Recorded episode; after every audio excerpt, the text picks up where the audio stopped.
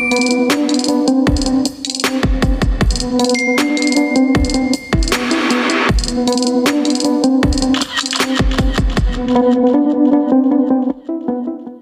привет! Это выпуск подкаста «Мозговой штурм». Меня зовут Алексей Ломаченков, и я руководитель креативного агентства Ride и транспортно-логистической компании Air Logistic. И теперь каждые две недели вы будете слышать мой голос. В этом подкасте я собираю свои рассуждения на тему бизнеса и маркетинга. Я строю свою компанию с 18 лет и в подкасте делюсь методичными советами для предпринимателей и маркетологов. Сегодняшний выпуск несет перед собой некую просветительскую цель для того, чтобы чуть-чуть образумить наших клиентов и найти ту золотую середину взаимодействия, при котором и они получают свою пользу, и мы не перенапрягаемся, не страдаем, пытаясь реализовать для них весь наш потенциал. Это своего рода такой манифест, который можно скидывать своим клиентам, чтобы они, может, в лайтовой форме, может, не в лайтовой, но осознали некоторые вещи касательно взаимодействия взаимодействия, правильного взаимодействия с креативщиками, и вам чуть-чуть проще жилось. Вам как фрилансерам, вам как аккаунт и проект менеджерам агентства, и вам как собственников агентства. А для бизнесменов это хороший выпуск для того, чтобы понять, почему у вас возникают те или иные проблемы в коммуникации с вашими подрядчиками. У нас в Right Agency много разных чек-листов, регламентов, баз знаний – Например, у каждой роли, у каждого человека в агентстве есть свой документ с подсказками и лайфхаками для упрощения работы. Есть скрипты для менеджеров по продажам, есть большие знания, базы знаний по фундаментальным основам для каждого специалиста. Про какие-то из этих баз и чек-листов мы помним постоянно и возвращаемся. Какие-то забываем, потом вспоминаем про них, потом возвращаемся, дорабатываем и внедряем заново. И вот один из таких документов, один из свежих документов, это, собственно, наша книжка, ну как книжка, бланк по рекомендации по взаимодействию на проекте, который мы высылаем на старте нашего сотрудничества. Ссылка даже есть в коммерческой презентации. Мы про коммерческую еще будем позже разговаривать когда-нибудь, я надеюсь. И, но не всегда клиент обращает на нее внимание, не всегда вникает, поэтому она обязательно в любом случае дублируется при старте проекта и приговаривается. В этом документе всего 5 пунктов, и давайте пройдемся по каждому из них. Первый я называю «Решите, кто у вас решает». Официально он называется «Ключевые решения». Этот пункт относится к тому, что мы в обязательном порядке призываем клиента назначать лицо, принимающее решение, а скорее не всегда лицо, принимающее решение, а скорее лицо, отвечающее за коммуникацию на данном проекте со стороны клиента. Это помогает избегать очень многих проблем.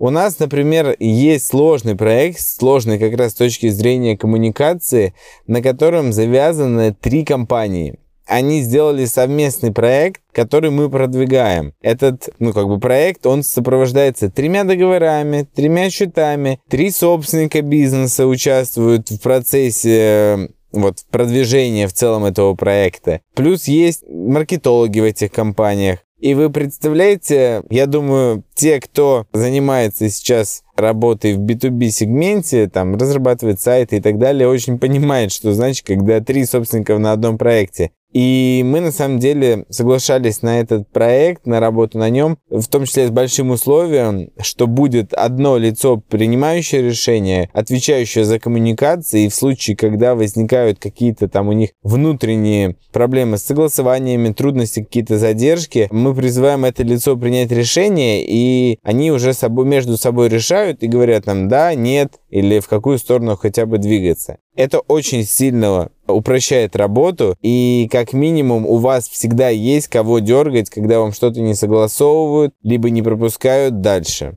Это важно. Плюс на стороне клиента всегда есть человек, у которого могут спросить всю основную информацию, который владеет по факту всем, чем нужно по данному проекту. Мы со своей стороны действуем точно так же. Всегда есть основной менеджер проекта, который осуществляет остальную, основную коммуникацию. И такие два простых решения в начале работы позволяют избежать испорченного телефона в дальнейшем. А то представляете, Маша не знает, Петя этого не делал. А кто будет виноват? Всегда будете виноваты в конечном итоге вы. Как подрядчик. Поэтому советую принять на старте такое решение. Один менеджер с вашей стороны, один менеджер со стороны клиента, который отвечает за коммуникацию.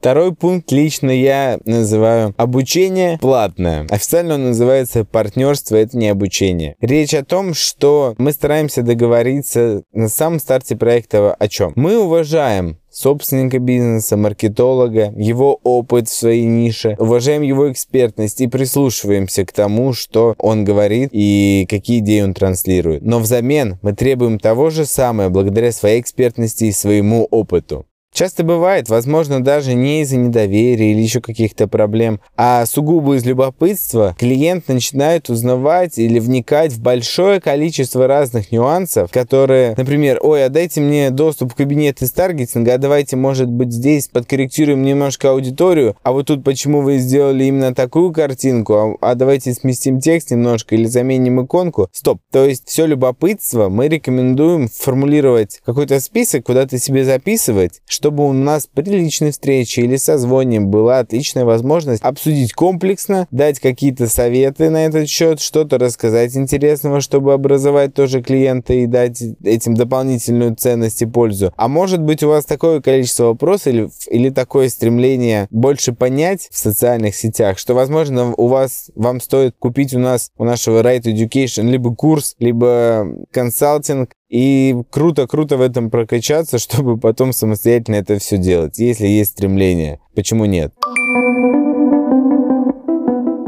Третий пункт касается работы с правками. Я его называю развернутая обратная связь. Вот не знаю, как у вас, у нас старт проекта — это действительно самый такой трудозатратный момент, самый, это самый такой трудозатратный момент. У нас первые месяцы уходит очень много времени и сил на притирки с клиентами, на организацию какой-то работы, хотя мы стараемся это тоже автоматизировать, регламентировать и заранее проговорить. Если у вас есть на этот счет какие-то советы, буду очень им рад обсудить их, возможно, пригласить вас даже в подкаст, чтобы вы рассказали, как у вас отстраивается этот момент или как бы вы хотели его отстроить. Так вот, у нас даже есть статистика по поводу того, что у нас клиент либо отваливается в первые два месяца, либо потом лайфтайм его достигает больше 12 месяцев, то есть больше года. У нас практически нет случаев, где клиент 5, 6, 7 месяцев всего держится. То есть либо до двух месяцев, либо уже больше года. Так вот, важный момент, который мы заостряем внимание, это аргументация правок в первое время. Мы настаиваем на ней, заставляем клиента тратить свое драгоценное время для того, чтобы во второй, в третий месяце при дальнейших согласованиях мы уже знали и у себя зафиксировали какие-то нюансы по проекту, потому что, ну, согласитесь, бриф, который заполняется в самом начале, никогда не бывает подробным со всеми нюансами. Ну, очень редко. И в дальнейшем, во второй, третий месяц мы уже не повторяли тех же ошибок, не понимая истинную сущность правок от клиента. Это очень важно.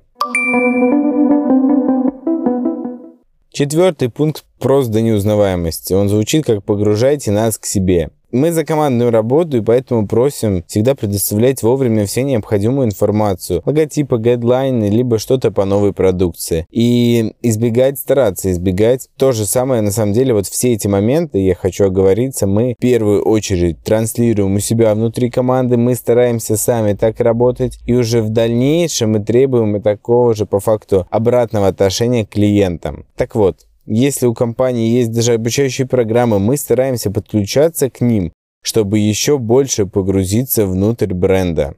Внутрь бренда, интересно очень сказал.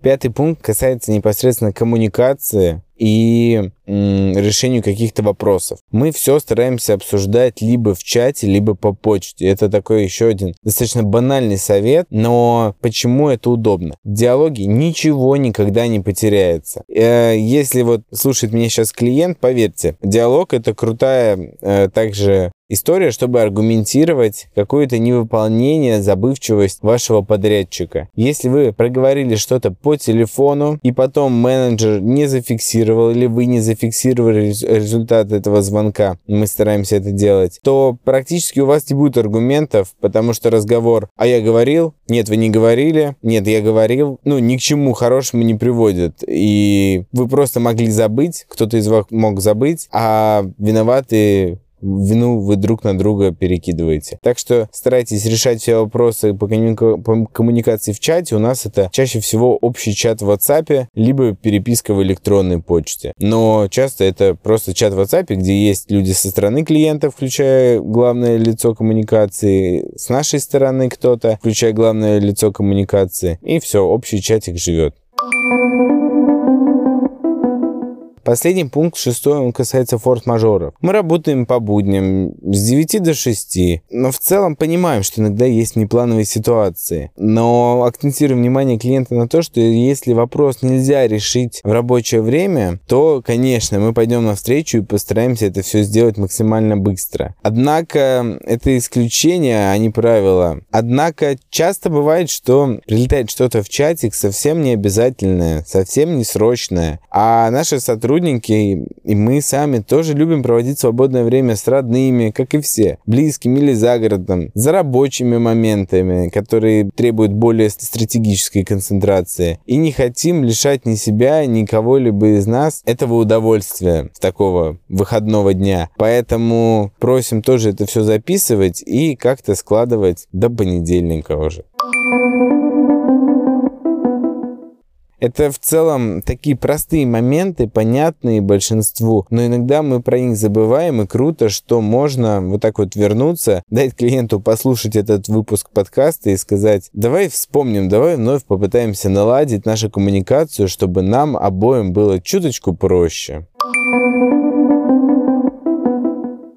У меня под конец выпуска возникли в голове пару а, смешных моментов по поводу именно коммуникации. Цитата из прекрасного телеграм-канала «Коллеги». Мы рассогласовываем то, что согласовали в пятницу, остановите разработчиков. Ну, не совсем так, но это к вопросу, ну, я же вам говорил по телефону, что я согласовал. Нет, не говорили. Как не говорил? Ну, вот об этом речь. В чатике было бы все четко и, конечно, уже сумасбродие, когда рассогласуйте обратно, это решается является не вопросами коммуникации, а вопросами, скорее всего, отказа от клиентов. В B2B все мы люди, а решение всех вопросов между людьми скрывается в общении. Так что общайтесь, общайтесь с коллегами, друзьями, партнерами. И, конечно, старайтесь находить таких клиентов, с которыми вам будет комфортно. Никогда не делайте себе установок в голове, что вот, если вы откажетесь от этого клиента, он вам платит деньги, а вам будет нечего кушать, или вы не сможете себе что-то позволить. Успокойтесь. На самом деле, токсичные клиенты съедают такое количество вашего ресурса, что реально тормозят вашему развитию. Мы в том числе, ну, по другой немножко причине, но поэтому сфокусировались как раз на FMCG, чтобы оптимизировать эту историю. Мой любимый э, мем последнего времени, вы его, наверное, наверное, уже видели. Клиент платит 500 долларов вам за услугу. Я так надеюсь, что вы перевернете мой бизнес. Вся моя семья надеется. Мы следим за тем, что вы будете публиковать в соцсетях. А это так важно для нас. Вы наша мессия. Вы для нас все. Удачи. Когда будет уже первый пост? И в противоположность этому клиент, который скинул 5000 долларов. Деньги скинул. Спасибо, работаем. Очень сильно веселит и очень жизненная ситуация.